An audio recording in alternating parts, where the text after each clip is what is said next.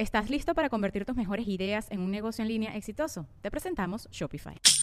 Tal vez no lo sabías, pero nuestro podcast More Than Mamis es un negocio. Y lo comenzamos, por supuesto, para desahogarnos y hablar sobre la maternidad, no para convertirnos en expertas de ventas y del e-commerce. Así que sí, necesitábamos ayuda para vender nuestro merch y poner en marcha nuestra tienda. Por eso estamos tan contentas de usar Shopify. Regístrate con tan solo un dólar por mes en shopify.com barra sonoro, todo en minúsculas. Ve a shopify.com barra sonoro para llevar tu negocio al siguiente nivel. Shopify.com barra sonoro. Eh, ya cuando ya era la una de la tarde y yo ya estaba hasta acá, pues eh, como decimos, truco, travesura. Lo que no necesito lo regreso y empiezo de nuevo.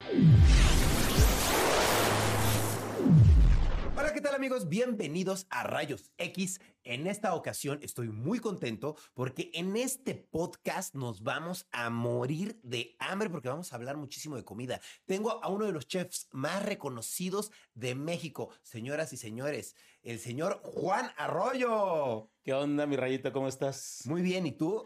Muy bien, muy bien. Muchas gracias por la invitación. No, gracias a ti. La verdad, qué gusto tenerte aquí en mi casa de invitado. Muchísimas gracias por aceptar venir. Yo veo que tú eres un gran chef porque siempre me has invitado a comer y eso lo agradezco. Y me has cocinado increíble, ¿verdad? Muchísimas gracias.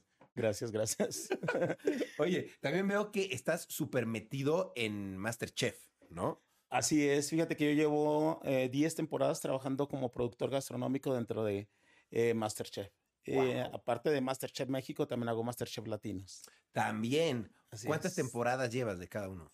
Eh, de Masterchef México llevo 10 temporadas y de Latinos es la segunda temporada. La segunda. Sí. Wow, 10 temporadas. Sí. Qué locura. Oye, y de tantas temporadas, tanta gente participando, tantos cocineros excelentes que salen de ahí, eh, para ti, ¿cuál es el mejor? O sea, lo que mejor ha salido de ahí, que dices, con esto me quedo. Yo creo que hay gente muy buena, muy talentosa y que a lo mejor pueden ser muy buenos cocinando, pero no se dedican 100% a esto. Entonces yo creo que esa es una, que será una desventaja que podrían tener porque pueden cocinar muy bien y si no te metes de lleno o no aprovechas, al final de cuentas, la proyección que te da la televisión, Sí. este, pues no, no- se no- va. se va, se, se- güey, pasó desapercibido. Creo Claro. que Ismael es de los que más han aprovechado esto, o sea, es muy bueno cocinando y aparte como se metió de lleno a la televisión, la proyección que le dio Masterchef lo hizo crecer muchísimo, tanto como eh, gente del medio, o medio artístico, se podría decir, este, y también como cocinero. Wow. Ok. Ahora, tú eres productor ejecutivo de Masterchef. Eh, hay- es que hay diferentes niveles, haz de cuenta. es. El productor ejecutivo es el que dirige todo. Ok. Entonces hay eh, productor ejecutivo por parte de la marca Ajá. de Masterchef que en- es Endemol Shine. Hay otro productor por parte de Azteca que es quien compra el, el- el producto ya terminado. Claro. Y dentro de eso está, que estoy yo que soy el productor gastronómico. O sea, todo lo que tenga que ver con gastronomía, desde los retos, eh, lo- las, este, los tiempos que les damos para cocinar, la capacitación a todos los participantes, todo eso lo llevo yo. ¡Wow! Llegaste ahí, no lo puedo creer. Yo necesito un antes y un después, porque, mira, quisiera saber si tu pasión por la comida, ya desde pequeño tú ya decías, me encanta la comida, o cómo empezó esta pasión por empezar a cocinar. por empezar a cocinar. Fíjate, contrario a lo que todo mundo cree de que, Ajá. ok, se me desborda la pasión por la cocina, en mi caso no fue así. O sea, yo no soñaba con ser un chef, ni un cocinero, ni nada. Eh, yo sí tenía sueños, otro tipo de sueños. Yo de, de niño quería ser médico, cirujano, partero. ¡Wow! Y este, pues obvio, las condiciones económicas no se dan. Entonces eh, fui creciendo y a un lado de mi casa había un restaurante donde yo iba y les ayudaba. Entonces lo agarré como de aquí saco dinero para pagar mi escuela. Sí. Entonces estudié la secundaria, la preparatoria al mismo tiempo que estaba trabajando en ese restaurante y sin querer fui aprendiendo todo eso. ok, ¿de qué era el restaurante? Era de eh, comida mexicana al inicio, Ok. luego Tú ya este, tenías conocimientos de cocina. pues ahí lo fui aprendiendo. Ahí, lo fui ahí. aprendiendo todo. O sea, empecé desde abajo, desde la balosa y luego siendo ayudante de cocina y luego cocinero. Pero en mí no estaba como que yo me voy a dedicar a esto. Lo veía Sí. como un trabajo y que de ahí salía el dinero para yo pagar mi escuela de lo que quería estudiar. Claro, ¿cuántos años tenías ahí? Como 15, 17, eh, más o menos esa fue la edad, la edad en que eh, lo veía de esa manera. Entonces, eh, más adelante se dio de que ya, bueno, eh, ya salí de la preparatoria, tenía que estudiar una carrera. Sí quise entrar a esa carrera y era demasiado cara, entonces no me la podía Chef. pagar. Sí, es una carrera cara, ¿no? Sí, no, no, no, no la de chef, la de, la de médico. Ah, la de que sí es más cara todavía. Entonces era más cara. Entonces yo ya estaba dentro del ambiente de, de, cocina. Entonces eh, también se estaba usando eh, sistemas computacionales, que era la novedad allá por el 2000. ok, ok, por, okay. por 1990, por ahí. Entonces eh, y yo dije, bueno, pues si no puedo pagar una, pago la otra. Y me metí a ingeniero en sistemas computacionales y lo terminé. Ah, eres un ingeniero en sistemas. Así es, estoy graduado. Qué chévere. Pero fíjate que eh, y, al mismo tiempo seguía trabajando en cocina, pero nunca me lo tomé en serio. O sea, como que yo voy a ser un chef, sino hasta cuando ya estoy graduado y trabajando en un escritorio así todo como como niño bueno. De ingeniero en sistemas. De ingeniero en sistemas y haciendo programas. Digo, ¿qué hago aquí? Claro. O sea, si no es, si no es lo que yo quiero, ya estaba acostumbrado a un servicio, al roach, a, la adrenalina, al griterío todo el día. Y aparte ganas muy bien en los restaurantes y en sistema no ganaba bien. Entonces yo dije, ¿qué hago aquí perdiendo el tiempo? Y me meto de lleno y ahí es cuando me digo, si voy a ser cocinero, voy a ser el mejor cocinero que haya. Eso. Entonces siempre he sido de esa mentalidad de que en todo lo que haga lo quiero hacer bien porque sé que, que parte del éxito de una persona es lo que haga hacerlo bien. Claro. Entonces, si era la balosa, voy a ser el mejor. O si soy el ayudante, voy a ser el mejor. O sea, así hasta ir creciendo. Y fue de esa manera. Entonces, mi primer cocina ya profesional fue vegetariana. Entonces, 11 años me dediqué a eso, a hacer cocina eh, vegetariana. Entonces, sé mucho de conteo de calorías, de balance nutricional, qué son los carbohidratos, las proteínas, las verduras cómo balancear platillos, yo creo que en eso nadie me gana. Claro. Y ahí aprendí algo bien importante, que es a cocinar, a sazonar sin, sin, eh, eh, ¿qué será? Grasas de origen animal, sin consomé, sin, sin cosas que te aporten sabor. Entonces, porque no existían en ese tipo de cocina. Entonces aprendí realmente lo que es la, la, cocina, a cocinar con productos naturales. Entonces imagínate cuando ya tuve a mi alcance las grasas y las proteínas, pues más. Claro, claro. O mm, ¿Tú dirías que esa comida es un poquito más sin sazón o uno aprende a No, yo creo que aprendes a sazonar, no, no es sin sazón, o sea, no es de que sea insípida. Yo creo que si te lo tomas como que solamente para comer saludable tienes que comer verduras servidas, pues no. O sea, hay muchas formas de hacerlas eh, que te aporten mucho sabor. Ok, wow. Y digo, tú te ¿Te vuelves chef o cómo te vuelves chef? ¿Estudias chef? ¿Qué pasa ahí? Eh, no, fíjate, eh, se dio de esta manera. Yo estaba estudiando, eh, o sea, ya estaba dentro de la cocina. Obvio, yo siempre fui como mucho de meterme en, el medio de, los periódicos, de las revistas, de cierta manera, de la televisión, porque me, me, llamaba la atención. Ni siquiera estar en cuadros, sino saber que yo lo hice. Ok. Entonces, se dio de que en el en un periódico muy famoso. no sé si se digan marcas o no se pueden decir. Como tú quieras, se puede. En La Buena Mesa, en Monterrey, yo soy de Monterrey. Entonces, en el periódico de La Buena Mesa, eh, para el grupo Reforma, yo escribía recetas muy seguido. Entonces salían todas las eh, recetas mías, salían las fotografías de, de mis platillos y aprendí a montar bonito, a maquillar platillos, a, redactar recetas, porque ya era bueno para, para eso. Qué bien, te, pagaban por eso. Y me pagaban por eso. Muy bien. Entonces fui aprendiendo y me fui desarrollando ese ambiente y la gente me comenzó a conocer como Juan Arroyo. Obvio, antes no salían la foto de los chefs, se salían los platillos. Entonces, de cierta manera, me fue conociendo muchísima gente dentro de Monterrey, ya como chef. Entonces, comencé a crecer eh, estuve en el vegetariano casi 11 años y al mismo tiempo comía muy saludable. claro. Sí, yo creo que es parte del por qué me veo bien y por qué me veo joven a los 50 años. ¡Wow! No pensé que tuviera 50 años. Yo pensé que me ibas a decir a los 40 o algo no, a los 50. 50 años. 50 años, pero están acumulados en experiencia, no, no físicamente. Eso, qué bueno, qué bueno. sí, entonces eh, fui creciendo mucho. Eh, duré 11 años en el, en el vegetariano pero llegó, llegó un momento para mí que me sentía topado, de que ya no iba a aprender más, de que ya no iba a crecer más. Yo siempre he sido de, de, dar más o de ir más allá de, que los demás. Entonces eh, me salí del vegetariano y me metí al grupo Pangea, que es uno de los grupos más importantes restauranteros eh, de todo México. Entonces yo dije, yo quiero estar ahí. Eh, llegué y obvio, pues yo era el chef en el restaurante anterior y ganaba muy bien. Y llego y me, van, y me dicen, oye, pues no te puedo pagar lo que tú ganas. Le dije, ah, no importa, yo quiero aprender. Entonces, de cierta manera, yo siempre lo he visto así, es invertir tiempo. O sea, si yo ya soy un chef, gano muy bien, entonces normalmente nadie se saldría para bajar de nivel de cierta manera. Sí, no, sería raro. Sería raro. Entonces, yo soy ese raro que lo ve como inversión. Me estoy saliendo de un lugar donde ya topé, pero entro a un lugar mejor que puedo crecer. Claro, eso está bueno. Eso está bueno. Es como arriesgar. Claro. ¿En, qué, momento tú, tú no estudiaste para chef? ¿Tú todo lo aprendiste bajo eh, Sí, como bajo práctica. Eh, fue en ese restaurante cuando decidí estudiar para chef. Ah, de, sí tomaste clases. O sea, sí, claro. Ya después de eso tomé clases, o sea, me gradué. En, ellos tenían una escuela, entonces yo estudié dentro de esa escuela, no me cobraron nada porque era parte del equipo. Ok. Y eh, pues me gradué como chef, pero ya había crecido muchísimo. Entonces entro como cocinero y, y siempre, como te digo, mi, mi manera de pensar es siempre dar más que los demás o siempre hacer más que los demás. Entonces, si me decían, mi, tu horario es de 2 de la tarde a 10 de la noche, güey, yo llegaba a, las, a las 10 o a las 11, güey. Y comenzaba a aprender más cosas y más cosas. Y de cierta manera vas superando a más gente. Claro. Porque estás invirtiendo tiempo. Yo soy de los que invierten tiempo. Mi salida era a las 10, pues no me iba a las 10, me iba hasta el cierre.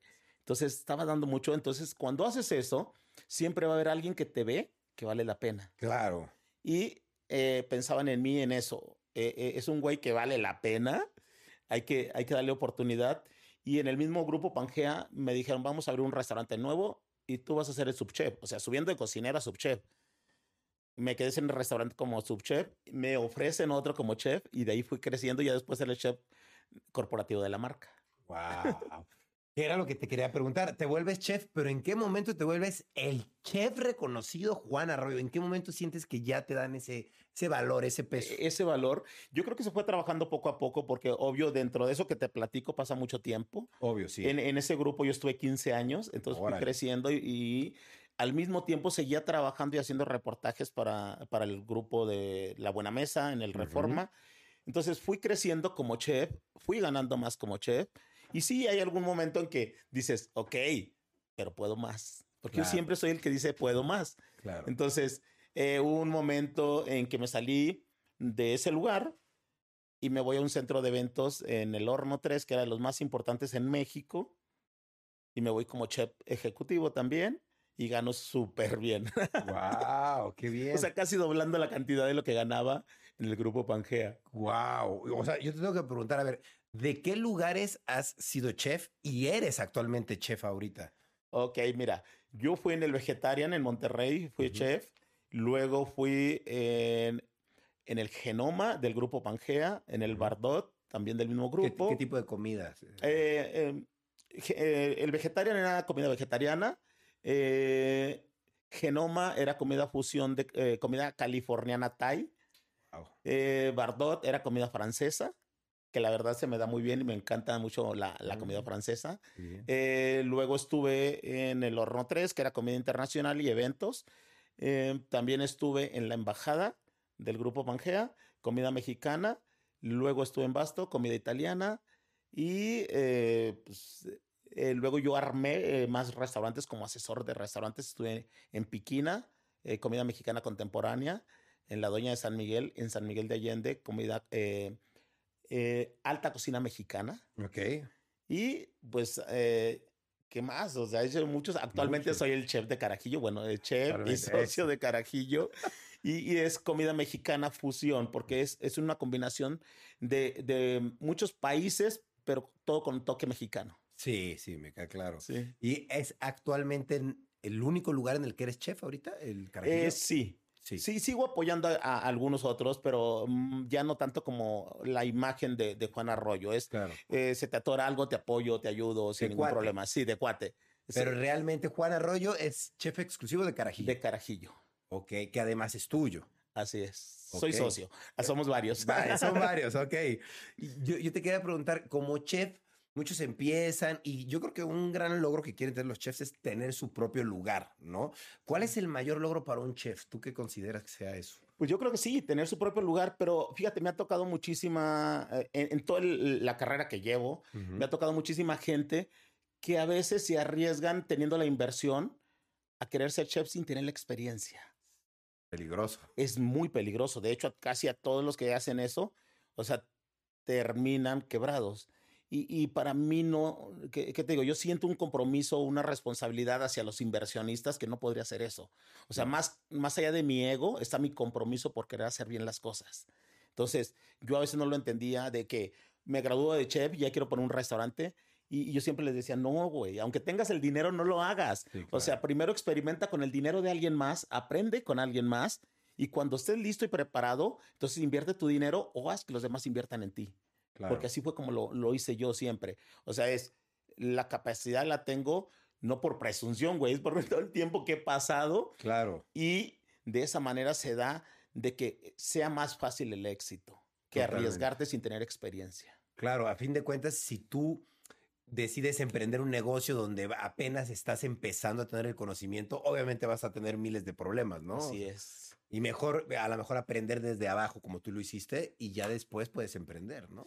¿Estás listo para convertir tus mejores ideas en un negocio en línea exitoso? Te presentamos Shopify. Tal vez no lo sabías, pero nuestro podcast More Than Mamis es un negocio y lo empezamos por supuesto para desahogarnos y hablar sobre la maternidad, no para convertirnos en expertas de ventas y del e-commerce. Así que sí, necesitábamos ayuda para vender nuestro merch y poner en marcha nuestra tienda. ¿Y cómo suena con Shopify? Llegó otra venta. Shopify es la plataforma de comercio que está revolucionando millones de negocios en todo el mundo. Ya seas un emprendedor desde tu casa o desde donde sea, Shopify es la única herramienta que necesitas para iniciar, administrar y hacer crecer tu negocio sin dificultades. Con Shopify puedo gestionar pedidos, envíos y pagos desde cualquier lugar, brindándote toda la información y estadísticas de tus ventas al detalle. Regístrate para un periodo de prueba con tan solo un dólar al mes en shopify.com barra sonoro, todo en minúsculas Ve a shopify.com barra sonoro para llevar tu negocio al siguiente nivel. Shopify.com barra sonoro. Sí, claro, y, le arriesga lo tuyo. Claro. Sí, porque así de esa manera es como yo lo he hecho ahorita. Este, a mí me busca muchísima gente para asesorías de restaurantes, porque a eso me dedicaba cuando, cuando mm. dejé el grupo Pangea. Era, tú tienes lana por un restaurante, yo te lo monto, yo te lo hago. Ah, está bueno, está bueno. Pero tú ponías la cocina y todo. Yo ponía la cocina y todo. Ah, está bien. Y yo te desarrollaba todo el concepto del restaurante. Entonces me ofrecían eso. ¿Cuánto me cobras por, por armarme un menú, hacerme un concepto? Y a eso me dedicaba. Ah, está bien. y te hablaban mucho. Y me hablaban mucho. Y actualmente me siguen hablando, obvio, ya no tengo tiempo. O sea, porque a veces es eh, la saturación entre lo que hago en televisión más todo lo de carajillo. O sea, son muchísimas horas las que las que estoy de pie o despierto. Claro, obvio, claro, ¿no? Se ve que eres una persona súper activa. Así es. Además de eso, veo que hablamos de esto de Masterchef. ¿Cómo llega Masterchef a tu vida? O sea, porque ya tengo claro que son 10 temporadas, llevas un ratote ahí, pero ¿cómo llegas a Masterchef? O sea... Pues fue, fue casualidad. Fíjate que, por ejemplo, eh, cuando iniciaron el proyecto, ellos estaban buscando un chef que supiera muchas especialidades del mundo y que también supiera manejar la televisión. Yo en, en, Monterrey en algunos momentos, como te decía, me gustaba así como de cierta manera el eh, espectáculo, el, espectáculo, el, el show. Entonces me invitaban a programas de televisión y me fui familiarizando y no me ponía nervioso frente a una cámara, no titubeaba, soy, soy fluido. Qué bien. Y, soy natural, que es lo que vende en televisión al final de cuentas. Entonces buscaban un chef que tuviera todo, todo ese feeling y eh, Benito Molina Dijo, yo conozco un güey de Monterrey que se le da. Eh, Adrián Herrera dijo lo mismo, pero sin que se pusieran de acuerdo, conozco a uno que es de Monterrey y podría ser. Entonces me habla el productor y me dice, oye, este, me han dado muy, buenas recomendaciones de ti. Me gustaría hacerte una, un casting. Y yo digo, pues, yo estaba en Monterrey, en la en Ciudad de México. Y dije, claro, pero, pero tú me pagas este, los vuelos, el hotel, los viáticos. Y me dijo, sí, sin pedo. Eso fue un jueves y el sábado estaba haciendo el casting. Y luego ya pasé el casting y me dice, este, prepárate porque en un mes nos vamos a Colombia. Y yo, ay, güey. ay, güey. Y lo bueno es que sí me dieron oportunidad en el otro restaurante de salirme, o sea, lo que implica hacer toda una temporada, porque son dos meses y medio. Órale. Y sin trabajo. Y, bueno, sin trabajo porque no puedes estar Sí, no puedo estar en el restaurante, porque aparte grabamos en Colombia y yo estaba en Monterrey.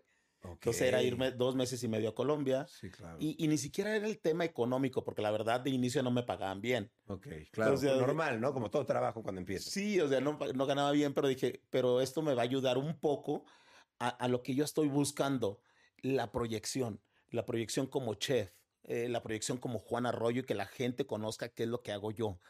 Claro, que también ya lo estabas buscando un poco tú. De, de hecho, de, fue, eh, ese fue el tema que me llevó a la televisión, lo que yo quería, porque ya entendí que no es suficiente ser bueno y no es suficiente cocinar bien sin que nadie te conozca. Lo entendí cuando vi que hay muchos que no son buenos cocinando y que son muy famosos. Exacto, así pasa, ¿no? Sí, pues entonces de esa manera no se puede. Dije, güey, ya, ya en base a todo lo que llevo, pues claro que soy bueno me falta que me conozcan. Y así a muchos amigos les he dicho, eres muy bueno, falta que te conozcan. Wow. Y llegas a Masterchef y que y ahora después de 10 temporadas, ahora eres el productor, o sea, el productor gastronómico como en las cocinas igual, ¿no? Sí, mucho mucho de lo que eh, pasa en televisión depende de mí. O sea, yo organizo los retos y si son factibles y no son factibles, organizo las marcas, si tú eres una marca y quieres un reto, tú me dices que quieres vender y yo te armo el reto en base a lo que Está quieres vender.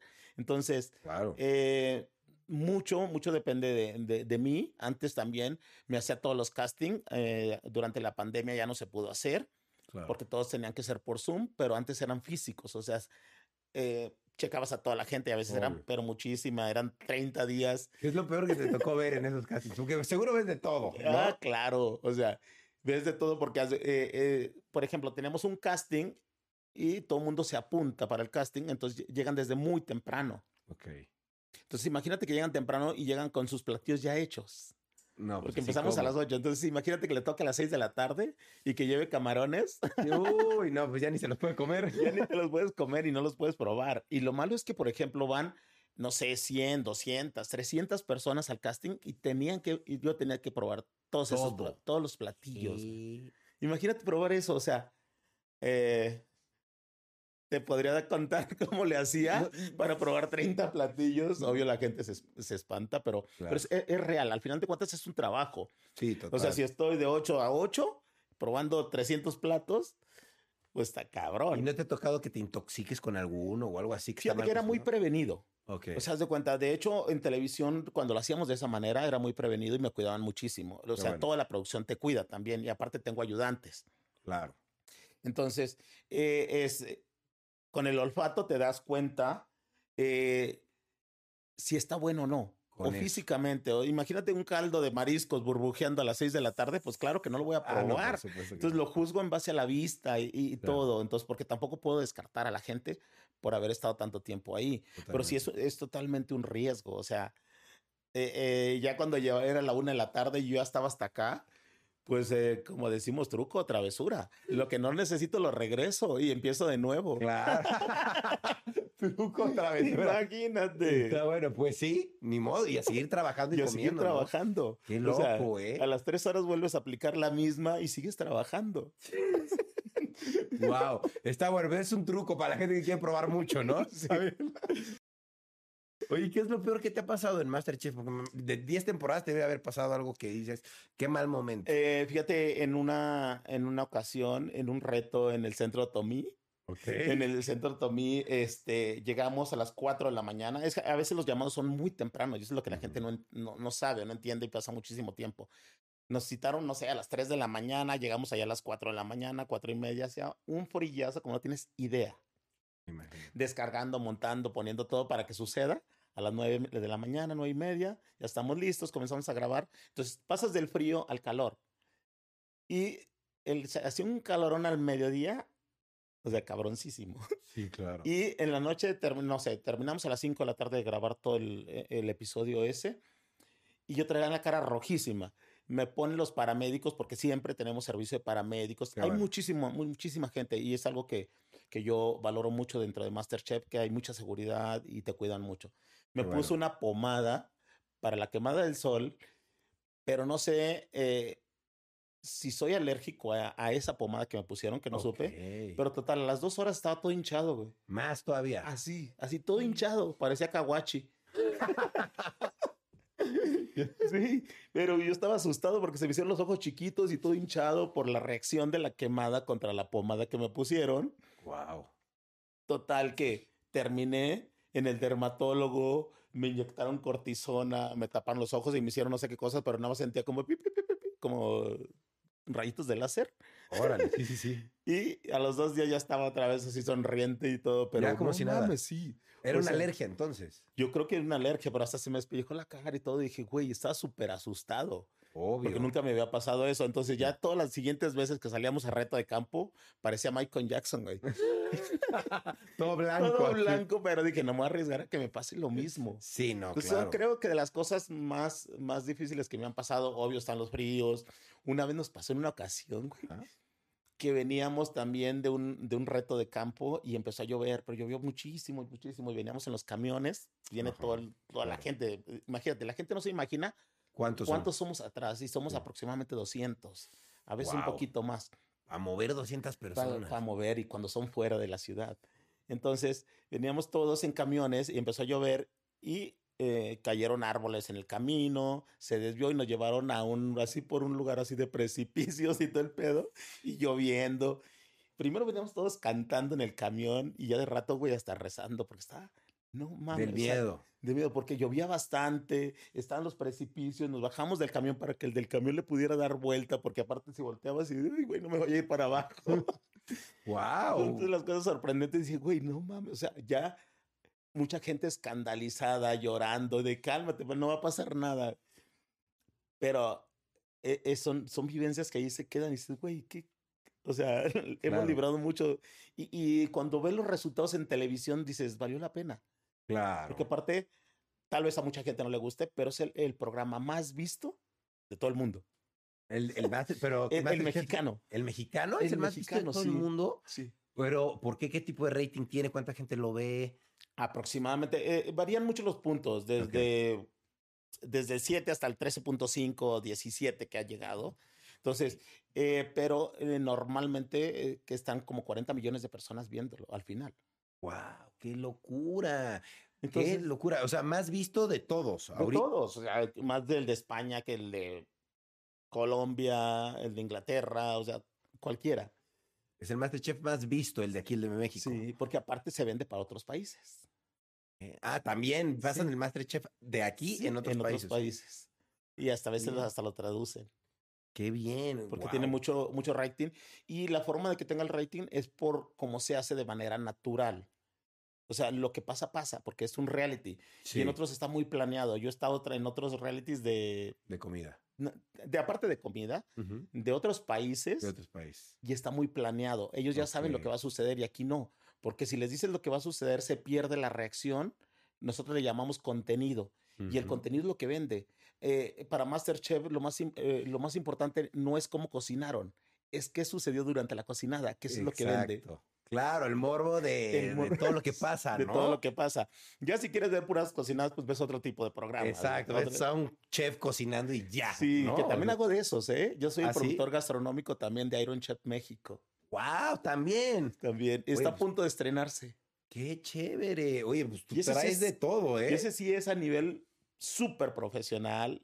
Eh, obvio, la, también la inversión y los presupuestos son altísimos porque es un, un programa de primer nivel y es para Netflix.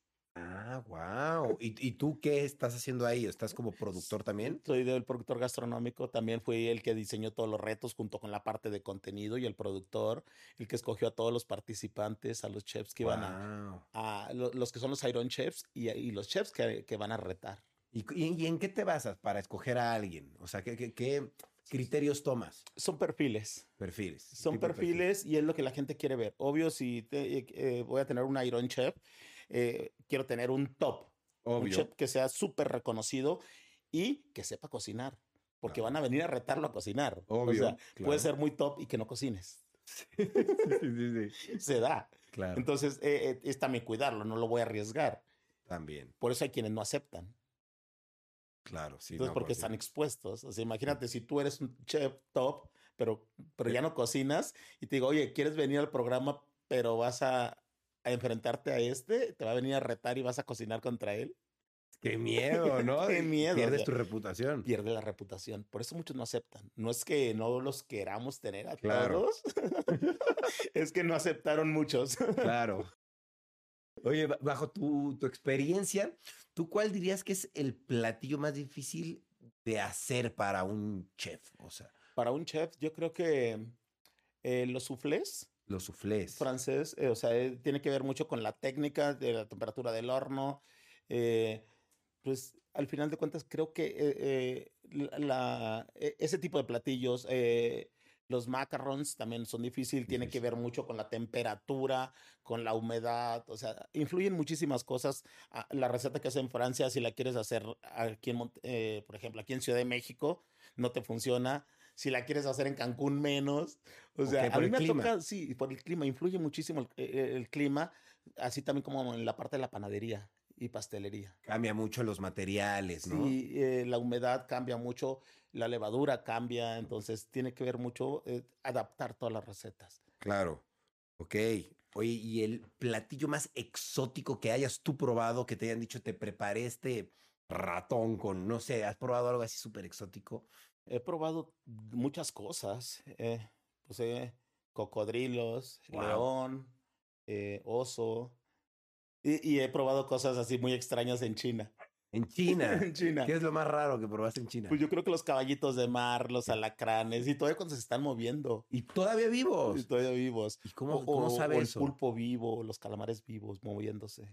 Ok. Pues yo creo que nada más es como, como tú lo dices, de, de, cierta manera, el morbo de querer probar eso, porque no creo que, que, que wow, está buenísimo. Ajá, que lo vayas a repetir, sí, de mar todos los días. Sí, o sea, de que hoy se me antoja, o sea, amaneces en la mañana diciendo hoy se me antoja comer caballitos de mar. No. No, cero, ¿no? Ni, ni alacranes, ¿no? Es como, como vivir una experiencia. Los alacranes a mí no me gustan, están amargosos, los empías también.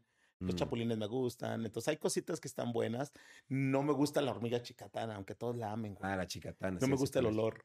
Ah, ok, no te gusta. Hay varias salsas y cosas que se preparan. Sí, que las hacen. Y, en un lugar donde hay hormigas chicatanas me doy cuenta por el olor al llegar de mm. a que hay hormigas chicatanas. Y no te gusta. Y no me gusta el olor. Ok. Entonces he probado de todo. Oso, y por ejemplo, este tipo de cosas como osos, cocodrilos, ¿qué opinas del el sabor? ¿Tú podrías hacer platillos con eso o no? Sí los puedes hacer, pero no, es tan vendible. Mm. Eh, en primera porque, este, una, las texturas no son tan buenas. La del cocodrilo es muy acartonada, como si estuvieras mm. comiendo soya. Ok. De que masticas y masticas y nomás no, no, no, se siente rico. Sí. Este, el oso es muy parecido al cerdo. Entiendo. sí, pero más duro. Igual el mm. León. Están, están corriosos, están duros. Entonces, güey, no, tampoco voy a amanecer diciendo hoy se me antoja un león en salsa verde. sí, no, cero. Sí, o sea, lo digo, lo digo de esta manera. Yo creo que es para vivir una experiencia, para decir, güey, sí lo probé. Ok, entiendo, pero realmente tú no lo ves como un platillo que se pueda hacer que, sea vendible. No, que sea vendible nada. E, es más, ni, ni proteínas muy, eh, de cierta manera, ya reconocidas. O sea, la avestruz, que es buenísima, o sea, no vendes tanto. O sea, la gente no es tan exótica para comer. O sea, yo puedo ser exótico para cocinar, pero, pero debo de pensar en un público, no en mí. Claro. Sí, es verdad, es verdad. No, no, se pueden a pedir cosas raras. Sí, no, no, se arriesgan. Claro, no cualquiera. Oye, ¿cuál, consideras tú que es el lugar que tiene mejor gastronomía del mundo? Eh, pues mira, podría ser que México, porque tiene muchas, eh, muchas variantes, porque México se cocina por región. O sea, lo que eh, cocinan en el sur del país no lo cocinan en el norte. O lo del Pacífico no, no se cocina en el centro. Claro. Entonces, pero también me encanta mucho, eh, mucho la, la, comida francesa. me gusta mucho la comida china. Estoy muy familiarizado con eso. Y, no es lo que venden aquí en el súper como comida china, ¿eh? porque yo he estado en China, mi, mi esposa es de Taiwán. Entonces, ¿En serio? ¡Wow! ¡Qué loco! Entonces, si quieres, ahorita platicamos de eso. Pero... sí, sí, claro. Pero fíjate, he probado mucha comida china y realmente es muy buena. O sea, los ramen, el udon, eh, eh, los dumplings, o sea, todo ese tipo de cocina que al final de cuentas es muy, muy saludable, me gusta mucho. De las que menos me gustan y la he trabajado es la italiana. ¿La italiana no te gusta? Ok. No, porque no. Eh, es que como, como mucho tiempo comí saludable, 15 años comí saludable, estoy muy, todavía muy acá con, con, ese chip. Sí, con ese chip de no debes de comer papas francesas eh, porque tienen demasiada grasa, tu cuerpo no, no absorbe tanto. Claro. O no, no lo gastas en calorías, masa más queso, más, o sea, puedo comer pizza y lo disfruto, pasta también, pero no, soy el que quiere comer pasta todos los días. Entiendo. Ni pizzas. Además de que es una comida pesada, ¿no? Pesada. Entonces soy tiendo más, digo, aparte ni tengo tiempo de, comer a veces. Entonces es lo más rápido y soy súper práctico. sí. Está bueno. Eso, eso es algo interesante. Tú normalmente para ti, ¿qué te cocinas? ¿Qué comes? Pues mira, después de haber comido tanto, y en tantas partes, uno cree que, la, mayoría de la gente cree que nosotros los chefs comemos muy glamurosos y, y, muy gourmet, pero no. O sea, agradeces una sopita de fideo, un guisadito como los que desea tu mamá, un arroz bien hecho. Sí, imagínate yo que, que soy del norte del país. O sea, unas tortillitas de harina, unos frijoles con veneno, un asado de puerco, carne asada, güey, la extraño. Obvio, claro, la carne asada. Y siendo de Monterrey. Y siendo de Monterrey, porque a mí me invitan aquí a una carne asada, pero son milanesas asadas. Delgaditas, ¿no? Sí, hasta se pegan en la parrilla, las andas despegando así. Dije, ay, pobrecitos, aquí no hay cortes, pero bueno, bueno, sí hay, pero son muy caros. Son muy caros. son muy caros. Wow, oye, ¿y hay algún platillo que a ti te guste, que sea tu especialidad, que tú digas, a mí este es el que mejor me queda, nadie me lo gana? A mí hay un platillo que yo me siento muy orgulloso de, de él, eh, se llama Vieux Bourguignon, es un, un platillo francés. Eh, cuando yo estaba en el Bardot, era de los mejores platillos y la gente iba nomás por ese platillo. ¿Y qué era? Entonces, eh, el Vieux Bourguignon es como una carne braseada con vino tinto y, verduritas y es espectacular, es como si fuera una barbacoa. Ah, guau, o sea, la textura de la carne es sí, es súper suavecita, como lo que aquí se llama short rib. Ok. Haz de cuenta eso. Entonces a mí me encantaba ese plato, sé que me, que me sale súper bien, o sea, me, me, encanta y cuando lo hago lo disfruto. ¿Qué parte, qué, parte es de...? Eh, es la costilla también, al final de cuentas, eh, es la costilla. Eh, pues sí, es el short nada más que agarras toda la parte de, de, la carne y le quitas al final, con la cocción se salen solitas las costillas y ya nada más lo porcionas. ¡Wow! ¡Qué rico! ¿Todavía lo sigues haciendo? Sí, de vez en cuando lo hago, o para eventos o cosas de esas. Y el otro platillo que me encanta hacer es el asado de puerco. Asado de puerco. ¿Cómo, es eso? E, es un guisado. Mucha gente no lo entiende porque cuando dices asado creen que vas a asar carne. Exacto. Sí, sí, sí. De hecho, me lo pusieron ayer en, en un comentario en, eh, en, en, mi canal de YouTube de que cómo le decía un asado eso. Es un guisado de chiles secos. Eh, pero es carne de cerdo que la llevas a confitar casi a punto de chicharrón. Una vez está, le mm. pones una salsa de puros chiles secos con comino, orégano, hueso de aguacate, cáscara de naranja, sal, pimienta y todo y es como si fuera un adobo, como si fuera un mole, pero sin el chocolate. Ay, está Entonces, eso se acostumbra mucho en lo que es Zacatecas, San Luis Potosí, eh, Nuevo León, Tamaulipas, y lo usan para las bodas. De hecho, en algunas partes le llaman asado de bodas. Ese me queda también cabroncísimo. Ok, es, de los que tú dices, sí me queda bien. Sí me queda bien. Lo demás, pues, pues me sale bien. Eh, ¿Qué te digo? La gente no se queja. Hago, se me da lo de la cocina y aparte no sé hacer nada más. Oye, también algo que yo siempre he tenido mucha duda, que mucha gente habla, ¿no? Sobre esto, sobre las famosas estrellas Michelin, ¿no? Que dice, este restaurante tiene tres, cuatro estrellas Michelin. Yo te quiero preguntar, ¿qué son y cómo te las ganas? Mira, eh, es un reconocimiento por parte de una marca que es eh, Michelin y, eh, Michelin, eh, eh, la marca de llantas. Es, la marca de las llantas. ¿Y qué tiene que ver con la comida? No sé, en algún tiempo allá de, no sé, los 80s, 60 por allá, que fue cuando empezó, era como un recorrido y estaba patrocinado por esas llantas. Ah, era como visita a restaurantes y creo que ahí se, se originó la, la historia. No la sé muy, muy bien a, ciencia cierta, pero tiene que ver con la marca de las llantas. Entonces, son restaurantes de muy alta gama que ofrezcan calidad de servicio, calidad de alimentos y calidad de instalaciones. Normalmente la mayoría de los restaurantes de estrella Michelin son para muy poquita gente. Y hay muchos empleados trabajando para esa poquita gente. son carísimos. Y son caros. Entonces, yo he, em, conocido algunos en, Francia, en España, en Inglaterra. Este, y casi todos están em, entre 40 y 60 comensales. Los muy grandes son 80 pero en un restaurante para 40 comensales al mismo tiempo, eh, hay 40 empleados. Claro, fácil. Sí, entonces eh, todo tiene que ser muy exacto, muy meticuloso, muy bien montado y, cuidado, que de hecho a mí me pasó algo muy curioso. No voy a decir el nombre, en Barcelona. Ok. Eh, fui a un, me llevaron a comer a un restaurante estrella Michelin y en la ensalada salió un pelo. Ok. Porque aparte, pues en España pues, no andan aquí ni, ni te exigen tanto como aquí de que debes de usar cofia. Mira, yo traigo el pelo siempre bien recogidito. Un día me lo voy a soltar para que me vean qué pedo. Entonces, los cocineros andan muy relajados y en la sala salió un pelo. Y, se lo dije al mesero y le valió así, ah, ok. Pero X, güey. Y era de estrella Michelin. Sí, sí, sí. Y en el postre volvió a pasar exactamente lo mismo. Pero la verdad es que sí estaba buenísimo. Eh, con todo y pelos. Sí, estaba de pelos. Entonces, yo creo que aprendes muchísimo. Yo, yo soy de los que en verdad no voy a un restaurante y, juzgo. Yo aprendo todo lo bueno y lo que me toca mal, aprendo no hacerlo. Pero jamás voy a, a, juzgar un restaurante. Creo que como, como restaurantero y como chef estamos expuestos a eso y no me gustaría llegar a, hacérsela de pedo a alguien más, ¿no? Sí, claro. Entonces, porque lo entiendo, o sea, estás sujeto a que pase. O sea, nosotros ahorita tenemos siete carajillos a punto de abrir el número ocho. Entonces, claro que van a pasar detalles. Tratamos que sea lo menos posible, pero eh, cuidando la, la, calidad del servicio, la calidad de las instalaciones, obvio la rapidez de los alimentos y todo. Pero eh, hay veces en que te sale pues, de control algo, ¿no? Claro. Porque no solamente depende de mí, depende de muchísima gente. Oye, ¿y cómo, por ejemplo, si tú tienes un restaurante y quieres ganarte una estrella de Michelin, cómo te la ganas? O sea, o cómo aspiras a eso. ¿Y eh, cuántas? ¿Cuántas puedes ganar? Por calidad. O sea, puedes ganar pues todas las que quieras, creo, eh, porque eh, he leído de chefs que tienen hasta 12. Wow, 12. Sí. Entonces, en, en México no se dan. Creo que Estados Unidos ya, ya comienza a ver.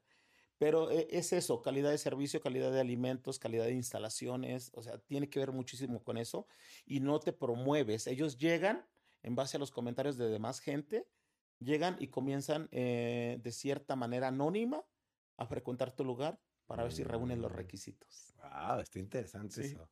Oye, para ti, según tu experiencia y los lugares que has ido a comer, porque veo que has ido a muchos lugares, según tú, ¿quién es el mejor chef del mundo? Yo creo que es muy relativo porque depende mucho del gusto de cada quien. Claro. O sea, yo te puedo decir de, los que yo conozco, a quien me gusta mucho su estilo. Eh, me gusta mucho el estilo de Carlos Gaitán y él ha tenido estrella Michelin. Wow. Pero lo veo como un balance entre cocinar bien y ser buena persona. Eh, yo es alguien que le tengo muchísimo cariño, mucho respeto, nos llevamos muy bien, somos muy amigos. Entonces, eh, podría ser Martín Berazategui, que también es muy bueno, Arzac, que es muy bueno eh, Lo Roca. O sea, hay muchísima gente talentosa, pero depende mucho del gusto de la gente. Entonces es como el, e, e, el, mejor vino. ¿Cuál es el mejor vino? Pues el que más te guste a ti. Cada quien tiene su. Sí, porque habrá gente de un nivel que no tenga tanta cultura gastronómica que le guste cierto restaurante y para él sea el mejor. Claro. Pero, por ejemplo, ahorita no hay alguien que sea como reconocido como él es el mejor chef del mundo por que tiene las más estrellas Michelin que todos. No hay alguien eh, así, ¿no? Eh, yo creo que está Martín Berazategui, que es el que tiene más. Este, podrían ser los Roca, que también tienen muy buena cantidad. Eh, yo admiraba mucho el trabajo de Joel Rubochón, que también tenía muchas estrellas de Michelin. Entonces, eh, yo creo que para mí son de los mejores y, la gente a la que yo le puedo aprender y, y, con quien me puedo inspirar, porque hay muchísimos otros chefs que no me gusta su estilo de cocina. Claro. O sea, lo respeto, pero para mí no. O sea, eh, eh, el de hacer bocadillos tan chiquitos. Exacto. Eh, donde voy y pruebo 5 o 10 o 12 y salgo con hambre. sí. O sea. Como es en 20 tiempos de puros bocadillos. Entonces es, vas, vives la experiencia, pero no regresarías. Sí, exacto. Entonces, yo soy de los que si voy a un restaurante, yo sí quiero comer. Y, y, y, y, mi propuesta gastronómica siempre ha sido de que esté rico, pero también que sea justo en la porción. O sea, que en verdad vayas y comas y que quieras regresar, porque no es suficiente traerte una vez, sino como logro es que, continuamente vayas y que quieras llevar más gente. Claro. Oye, yo, yo, ahorita que estábamos platicando me dijiste algo muy chistoso que tú siempre buscas como que la gente esté bien, ¿no? Que esté contenta, que, que el cliente esté satisfecho. Pero yo te quiero preguntar a lo contrario, si has tenido esta circunstancia en la que te toca un cliente que está muy insatisfecho y hasta ahí se tráiganme al chef, me quiero, o te hacen algún show, algún espectáculo, algún enojo. Sí, claro, o sea, nos ha pasado de todos. O sea, en Carajillo no me ha pasado tanto, pero en otras empresas sí me ha pasado de que no me gustó, no lo quiero y, no lo voy a pagar. Pero yo soy demasiado educado. O sea, sí, está o sea soy como, te puedo mandar hasta allá sonriendo. claro. Sí, de esa manera. Fíjate que hace poquito me tocó un cliente. A ver. Muy difícil. Nosotros estábamos sirviendo una mesa de como de 10 personas. Obvio, para servir, todos pedían hamburguesas. Entonces, imagínate. Entonces, para nosotros cuando servir eso es como generar el show que todo el mundo está esperando y servirlas todas al mismo tiempo. Es que estas hamburguesas son especiales, ¿no? Entonces, e, e implica un show. Claro. Entonces, a un lado estaba una mesa de dos personas y siento que la señora fue muy grosera. Porque entonces mm. estábamos nosotros y me decía, este, sí se pueden retirar porque siento que están muy cerca de mí. Y así, ok, eh, disculpe. Y luego me vuelve a hablar muy enojada. Dice, te pedí que se retiraran porque están tocando mi ropa y no sé si estén sucios o estén contaminados. Están tocando mi ropa con sus manos. Ah, y era porque estaba el... Em, pues donde pone la ropa, se me fue el nombre. Sí, sí, sí, el, perchero, el perchero. Este, eh, tenía un saco ahí y que porque le rozaron su perchero. Entonces, se me hizo muy grosero decir que porque lo tocaron están ensuciando su ropa. Se me hace, no sé, como hasta discriminar a la gente, hacerla sentir mal. Entonces, eh, ya la tercera vez y que todos seguíamos en lo mismo, o sea, estamos haciendo que una mesa viviera una experiencia, ella está súper molesta, es, tráeme al gerente porque no es posible que no sé qué, ya contaminaron toda mi ropa. Y entonces digo, güey, ¿qué pedo con esta señora? O sea, así con ganas de invitarla a que se retire. Sí, literal. Sí, porque, porque si no cumplimos su expectativa, yo le invito a que en verdad se retire y, y que busque algo que a ella le guste. Claro, sí. a lo pues mejor no estaba en el lugar indicado. Exacto.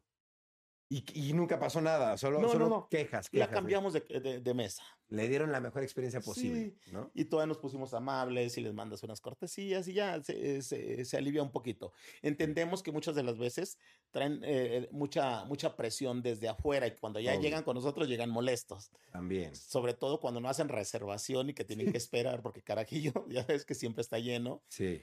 Entonces, si no haces reservación, es muy seguro que te toque esperar. Exacto. Entonces, ya llegas molesto, ya llegas como checando todo, más así, más, meticulosamente. Sí, claro. Ok, dirías que esa es como una de las peores experiencias que te ha tocado, sí. Ok. Eh, yo te quería preguntar, ¿cuál es el mejor restaurante del mundo del que has comido? Yo sé que también depende de gustos, igual que el chef, pero si hay alguno que tú dices, yo fui y me sorprendió todo esto que vi. A ver, como todo el mundo. Eh, uno que se llama La Atelier en París de eh, George Bochon me impresionó muchísimo. O sea, la calidad del producto, eh, las instalaciones, todo. Fue de los que más se me han quedado grabados. Otro que se llama Julius Verne, también en París, en la Torre Eiffel. eh, de lo mejor que, que, he comido. En la Torre Eiffel. En la Torre Eiffel. ¡Wow! y hay uno, creo que se llama Rana, en Nueva York. ¿Rana se llama? Sí. Este, me gustó muchísimo. Y es la primera vez que comía comida italiana tan rica como esa. ¿En serio? Sí. Rico. Y he probado en algunos otros lugares, aquí también, o sea, aquí me encanta ir a Máximo Bistrot. aquí en México. Sí, es buenísimo, buenísimo. O sea, eh, la calidad de la comida, de los montajes, del servicio, se me hace, para mí, de los mejores chefs de México. Este, Máximo, eh, ok. Y Carajillo, obviamente. Fíjate que tenemos otro público y es lo que a veces la gente compara. O sea, yo no estoy pretendiendo ni aparecer en premios, aparte no me interesa. Eh, los premios para mí están muy Sobrevalorados también. Y planeados también. Planeados, valorados. Eh, se los doy a mis amigos o si me conviene se lo doy, si no, no. No estoy desesperado por premios, no me interesan. Creo que vendo más que cualquiera de los que tiene premios. Ándale, está bueno eso. eso ¿eh? es más importante. Ese es un mejor premio. Ese es el mejor premio. El mejor premio es tener a tu restaurante lleno. Claro. Eso, porque yo he visto muchos que aparecen en las listas y que están vacíos. O que son unos changarritos chiquitos. O sea, dice, Güey, cuando hay muchísimos restaurantes muy buenos, o sea, te paseas por Mazarik, hay restaurantes impresionantes que tampoco les interesa estar en la lista. Exacto. Y no, pero, pero esa es mi forma de pensar, ¿eh? Claro, no, ya es forma de pensar de no solo de un chef, sino de negociante y de restaurantero. Así es. Que justo también te quería preguntar eso. En, en ese mundo de restauranteros, de negocios, ¿hay alguien con quien te hayas topado que digas, mal, mal socio de negocio? Que te digas, chin, no me funcionó esto con... Fíjate que sí me ha tocado. Eh, que, por ejemplo, yo en, proyectos anteriores decía, podemos hacer todo esto. Claro. La capacidad la tengo, eh, eh, el feeling para hacer las cosas lo tengo, pero también hace falta una, una inversión. Obvio, tiene que Y si no se da esa inversión, no, no, se logra. Entonces, eh, antes de Carajillo quise hacer muchos proyectos de un nivel muchísimo más alto y llegar a lo que, a lo que llegué con Carajillo. O sea, porque lo Carajillo fue muy planeado. Es hasta dónde quiero llegar y hasta dónde, hasta dónde sé que puedo. Entonces lo quise hacer con otros, eh, pero no había inversión, no le apostaban y eso es muy difícil. O sea, cuando tú como inversionista eh, no le apuestas a que las cosas se den, no van a suceder. Entonces, cuando yo ya estaba en Carajillo, ahora sí me buscaban y me decían, ahora sí lo hacemos. Claro, ya querían, pero ya, ya querían. Competencia es leal un poco, ¿no? No, no, no, y aparte yo no, yo no soy tanto de eso. O sea, Sí. Eh, es, ok, tuviste la oportunidad, no lo hiciste, yo te lo decía, y ahora ves que sí lo logré, ahora sí quieres regresar y decirme, ahora sí lo hacemos, porque ven el éxito. Sí, claro, no, pues. Entonces, pero soy muy honesto conmigo mismo y soy muy honesto con la gente que cree en mí. Bien, no, qué bueno. Eso está muy bien, eso está muy bien. Yo también te quiero preguntar, la repostería. ¿Tú, tú, ¿Tú qué tal eres como repostero? ¿Te gusta o no te gusta tanto? Mira, no me gusta. Ok. O sea, pero lo sé hacer. Lo sabes hacer, ok. te, voy a decir porque ahorita, eh, en la actualidad, o de 5, 10 años para, para acá, existen los chefs postreros o chefs reposteros. Sí, sí, y que ellos se encargan de desarrollar toda la parte dulce. En mi época no existían. No, ¿verdad? Según yo, eso es más nuevo. tenía que hacer de todo. Exacto. Entonces yo aprendí a hacer todo lo clásico. Eh, curiosamente, todos los postres de carajillo son míos. Ah, bien, eso te iba a preguntar, que si los... Eh, justo eso que acabas de decir. Qué bueno, está, están riquísimos. ¿eh? Entonces, sé hacer comida salada, pero también sé hacer todo lo clásico que tenga que ver con los postres. Entonces, mm. porque aprendí mucho de la cocina francesa. Entonces, la, cocina francesa al final de cuentas es la base de muchas de las cocinas.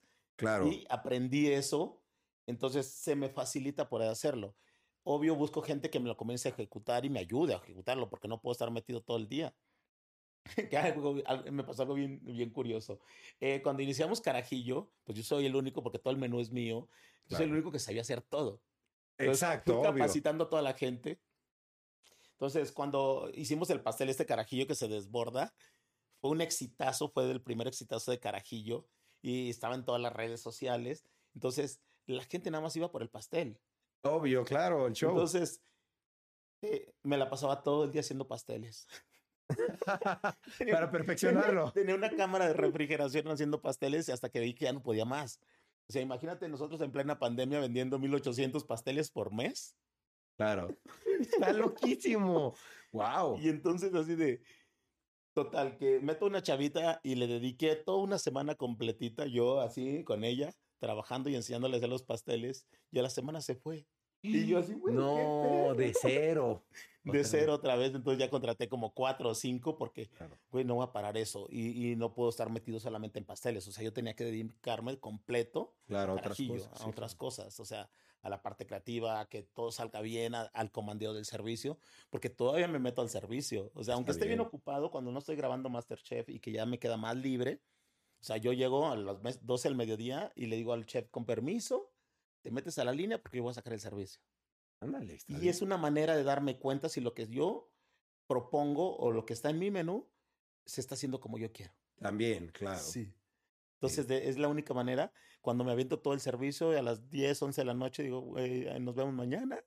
Y se los dejo otra vez. Sí, y me voy al otro día a otro y así me la paso. Ah, está bien. Un aventurero de lugar en lugar, ¿eh? Sí. ¿Cuántos carajillos hay? Siete. Siete. A punto de abrir el ocho. Ah, felicidades. Interlomas, Mazarik, La Roma, Nápoles, Satélite, San Miguel de Allende, Cancún y vamos a abrir Paseo a Coxpa. Ah, súper bien. Luego le sigue eh, Querétaro, bueno, Mérida y luego Querétaro. Ah, súper bien. Y otros dos pues que traemos ahí en vista. Ahí, que ni los digas, son sorpresas. eso todavía, hasta que no esté firmado. Exactamente, exactamente. Oye, qué bueno, muchas felicidades porque pues es un proyecto que está teniendo mucho éxito. Parte del éxito que, he visto que tienes que es muy instagrameable, ¿no? Como todo lo que pasa ahí. Está diseñado para eso. Para eso, ¿no? Para que sea muy jugoso a la vista, ¿no? Así es. Y yo te quería preguntar, he visto que gracias a este lugar y a lo que te dedicas, pues se ha, has tenido la oportunidad de que mucha gente te acerque, ¿no? Como, como yo como cliente o como otros influencers, otros actores, otros, no sé, a lo mejor puede ser gobernadores. Sí, conozco mucha gente de, Y justo eso te quería preguntar, ¿a quién has tenido oportunidad de cocinarle tú? Mira, desde antes de Carajillo cociné muchas veces para presidentes. Wow, ¿como quién? Eh, desde Carlos Salinas de Cortari, eh, Fox, de hecho, muchas veces cociné para Fox. También hice, me tocó hacer la boda de uno de sus hijos. Ah, qué padre. este, Ernesto Cedillo, eh, Peña Nieto, eh, para gobernadores. Una vez estuve en un evento que se llamaba Gobernadores Fronterizos y eran todos los de la frontera de México contra todos los de Estados Unidos. Ah, wow. Eh, sí, porque he estado así como que en la cumbre de las Américas, en cosas de eventos demasiado políticos. Entonces me ha tocado servirlos todos esos. Conozco mucha gente y he estado desde muy chavo relacionado con gente del ambiente político. O sea, e, e, en, Nuevo León conozco mucha gente de esa, porque era como, eh, yo siempre he sido de invertir tiempo, es estar con la primera dama del DIF, a ver, ¿en qué te puedo ayudar? Dar clases para las comunidades rurales, pues voy y se las doy. O sea, pues de cierta manera te vas involucrando con todo. Obvio, cuando llegué a Ciudad de México nadie me conocía y, ahorita llevo casi tres años aquí, ya todo el mundo, bueno, mínimo saben quién soy. Sí, ya te conocen, ya te conocen, sí. Eh, creo que una ventaja que tengo es eh, trabajar en Azteca. o con gente de Azteca y, pues conozco a todo el mundo y todo el mundo ha ido a Carajillo y pues Televisa, eh, hago series para HBO eh, para Netflix, eh, para Discovery Home and Health, y toda esa gente terminan en Carajillo. O sea, yo los encamino, yo los llevo, los invito.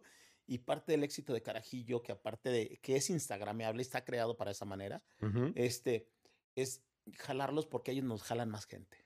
Claro, eso, es súper importante, que, que, le das entrada a los artistas o a la gente conocida para que ellos conozcan el producto y se lo enseñan a la demás gente. se lo enseñan a la demás gente. Y no hemos tenido que pagar por nada.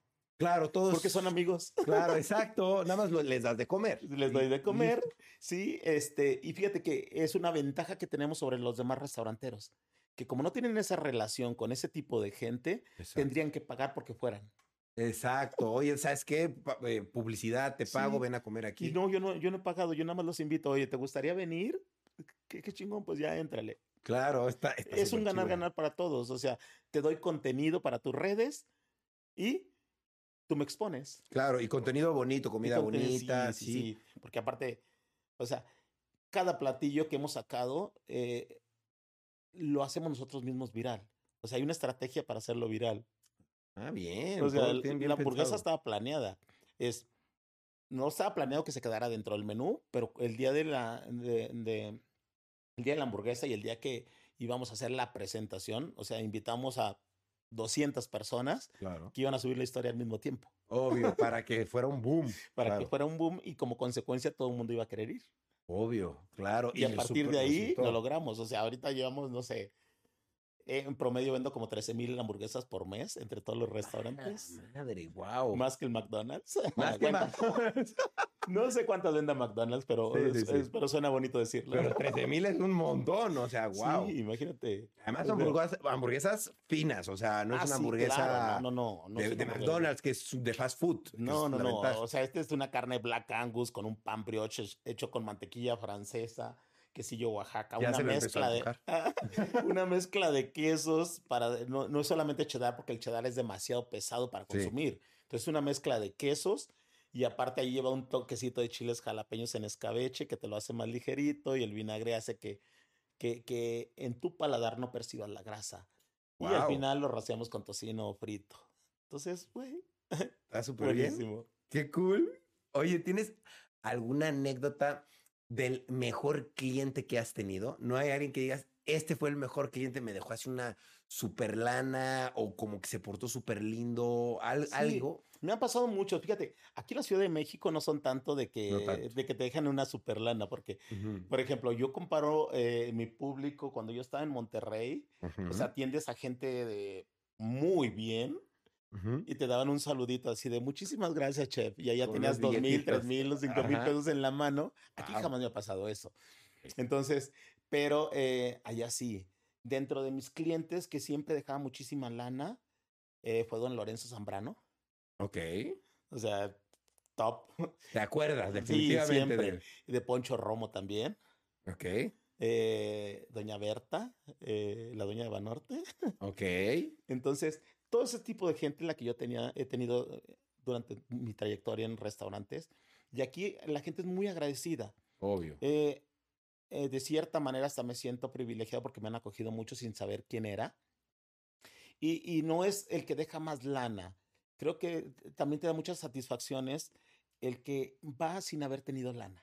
También, obvio, claro. Sí, o sea, a mí me escribe muchísima gente de, eh, es un lugar para ricos, ¿verdad? digo, no, no, no, es súper accesible. Obvio por las instalaciones, creen que es de esa manera. Y una vez en, eh, llegué al de Interlomas y estaba una familia súper sencilla. Y cuando me vieron así de, chef, ¿se puede tomar una foto con mi niño porque es su cumpleaños? Y lo traje desde Toluca hasta acá. Porque quería él comer la hamburguesa. Entonces, yo lo atendí, eh, ellos nada más pidieron la hamburguesa porque no traían más. Eh, le mandé más platillos, le mandé el postre, yo mismo se los llevé, nos tomamos la foto y, decía la señora, no, es que no lo voy a poder, no me va a alcanzar para pagarlo.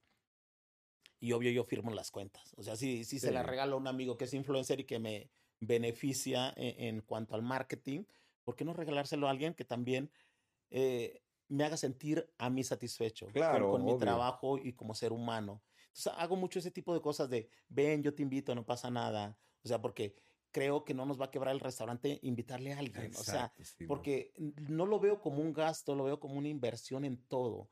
Eh, eh, o sea, si yo regalo mil pesos, no son mil pesos. O sea, es, es cuánto me costó la materia prima, porque de todos modos el trabajo ya lo tienes ahí.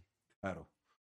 Oye, ¿qué te falta? O sea, ¿qué te falta para realizarte como, como, persona, como chef, porque veo que tienes tu propio lugar, eres un chef exitoso, estás en programas de televisión, estás involucrado en un montón de proyectos que tienen que ver con la cocina y es claro que pues eres un as, o sea, eres un as en la cocina. ¿Qué te hace falta o, qué sientes tú que, que todavía te falta por vivir para cumplir como, pues, como más como chef? Yo creo que, por ejemplo, ahorita sí, sí me siento eh, una persona muy completa. Eh, he trabajado mucho para, para lograrlo. o sea, soy de, de, los que trabaja muchísimo. La gente a veces no lo podría creer, pero a veces eh, en temporadas altas o cuando tengo mucho trabajo acumulado, me levanto a las 5 de la mañana, 4 de la mañana y me ando durmiendo a la 1 de la mañana. O sea, a veces me ha tocado trabajar de esa manera mucho tiempo. Entonces, eh, creo que la consecuencia del trabajo es el éxito. Entonces me siento satisfecho en cuanto a lo que he conseguido como persona, como chef, lo que he crecido, mi familia que casi no la involucro o casi no la meto en redes sociales porque siento que entre menos los exponga mejor. Eh, tengo una esposa, eh, una hija, eh, súper satisfechas y contentas con los resultados porque, o sea, de ser alguien que no tenía nada, de ser alguien sencillo, sigo siendo sencillo. Eso es Tengo algo para mi familia algo que si me llega a pasar algo tienen de qué vivir. Claro. Porque vengo de una familia muy sencilla donde a mí me tocó vivir eso. O sea, mi papá se murió cuando yo tenía cinco años y no tenía nada. Y me juré que yo iba a trabajar para conseguir algo para mis hijos. Sí, que, que nada más tengo una, nada más tengo una, pero bueno, pero estamos bien. Entonces decidí cuándo casarme, decidí con quién casarme, la familia que quería tener. Entonces soy mucho de luchar por lo que quiero, por eh, por lograr lo que quiero, la satisfacción. ¿Qué me faltaría? Me faltan, eh, yo creo que más, más restaurantes. Eso, ok. De la línea de Carajillo, vamos a hacer más. Y eh, pues ah, yo creo que seguir trabajando y cuando tenga unos 20, unos 25, me voy a sentar en una casa en la playa y me voy a acordar de todo lo que viví. unos 25 carajillos. Unos 25 carajillos. No, 25 años ya pasé. sí, porque dije 25 qué. Sí, no, no, unos 25 carajillos, unos 20 carajillos donde puedas estar satisfecho, que tengas tu gente y que, y que ya nada más llegues y te sientes a comer. Claro, o que puedes ir nada más a dar un vistazo rápido y un vistazo y sentirte orgulloso de todo lo que has conseguido. Al final de cuentas, si no se dan los 25 y si no se, y, nos quedamos en los mismos, es la satisfacción de haber crecido y haber hecho, porque para mí el éxito no es lo económico, el éxito es lograr lo que yo quería. Totalmente, qué chido, qué bonito, la verdad. Yo, yo te quisiera preguntar, que ya por último, ya por último, sin quitarte mucho tiempo, este, porque veo que eres un chef que tiene el tiempo, pero que lo aprovecha al máximo. Yo quisiera saber, ¿tú qué le puedes decir a la gente que está estudiando también cocina? Que yo tengo muchos amigos que dicen, yo estoy estudiando repostería, yo soy, eh, me encanta la cocina, quiero ser chef, o a lo mejor no soy chef, pero me encanta la cocina y estoy todo el día ahí metido. ¿Qué consejo le darías a la gente que quiere hacer algo con eso, con esa habilidad de saber cocinar bien? ¿Tú qué consejo les darías que pongan su propio negocio o que, o que cómo lo exploten? Fíjate que yo, eh, cuando se trata de dar consejos, yo les diría esto. Primero, experimenta todo lo que puedas. Invierte tu tiempo trabajando y aprendiendo. O sea, eh, muchísima gente solamente eh, trabaja ocho horas. Dentro de cocina no puedes trabajar ocho horas, debes de trabajar más, debes de dar más que los demás. Eh, yo soy de los que cree que si no tengo dinero, tengo tiempo, pero ese tiempo lo puedo invertir. Y cuando inviertes el tiempo, después se convierte en dinero. En dinero, exacto. En dinero. Entonces aprenden aprendiz eh, invierte en aprendizaje, invierte en conocimiento, eh, en práctica, en todo, y eso te va a llevar a ser exitoso. El día que tú te compares con los demás de yo no hago esto porque no me toca, jamás te va a tocar y no vas a salir de ahí. Entonces, para mí es dar más que los demás invertir todo tu tiempo cuando puedas, porque eso te va a hacer grande como cocinero. Pero, por ejemplo, si ya son cocineros y quieren abrir su lugar, ¿qué les recomiendas? ¿Que se, que se, qué tipo de cocina hagan? Bueno, no, no, no. Eh, cuando ya son cocineros y que ya tienen la habilidad de todo eso y, de llevar un restaurante, yo creo que busquen un socio con el que sean compatibles y que tengan las mismas eh, metas. Entonces, eh, los dos crecen. E, eso, o sea, tu talento más más el dinero de un inversionista los va a llevar al éxito. Siempre y cuando haya el compromiso de querer hacer bien las cosas. Claro, de ambas partes. Sí, de ambas partes y que sea muy, muy honesta esa relación. Claro. Porque si no, eh, el que te quiere sacar ventaja, a mí me ha pasado, ¿eh? Un montón. Eh, de que veían mi talento y me querían sacar ventaja. Y obvio dice, pues no, güey, o sea, sí sé lo que valgo.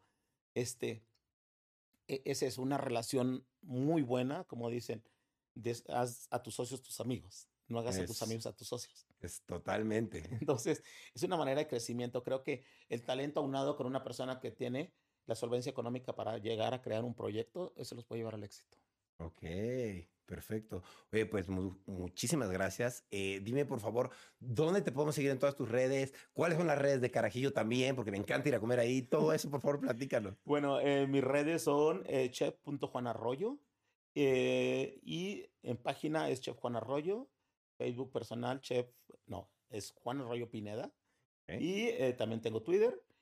Y pues Carajillo, eh, Carajillo es Carajillo MX. Es en todos, Carajillo. En todos los Carajillos. Y ya buscas todas las sucursales. Ok, perfecto. Y los esperamos. Eso, claro que sí. Oye, pues muchas gracias. Yo seguro voy a estar ahí porque me encanta ir a Carajillo, es un gran lugar. Muchísimas gracias por venir, compartirnos esta sabiduría y pues parte de cómo es la vida de un chef, ¿no? Que se me hace súper interesante tu vida, qué padre estás. Uno diría, no, pues está encerrado en la cocina. Sí, pero está encerrado en la cocina de 20 mil lugares diferentes, viajando, viendo, conociendo. Viajando, viendo. Qué bonito. Eh, cuando ya consigues ese nivel, es eh, más que trabajar, es pensar. Sí. Pensar como por dónde. Sí, pensar y encargarte de que se lleve a cabo. Pero bueno, han pasado muchos años. Llevo 34 años trabajando en esto, entonces eso ya me lo dio la experiencia, pero muchísimas gracias por la invitación. No, gracias a ti, gracias a ti por tu experiencia. Y pues este es tu canal cuando quieras y seguro nos vemos en Carajillo, te va a visitar. Muchas gracias, los esperamos. Órale, gracias.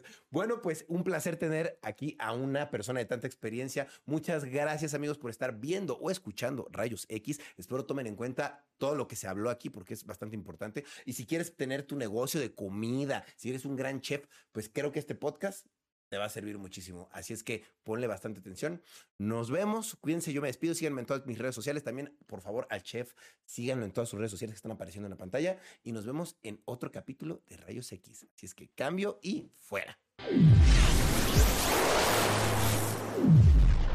Hola, yo soy Karen Ferreira. Y yo, Alex Goncalves. Y los queremos invitar a escuchar Mañanitas. Todos los martes y viernes tenemos un nuevo episodio con noticias, divertidos invitados y la interacción de nuestra audiencia.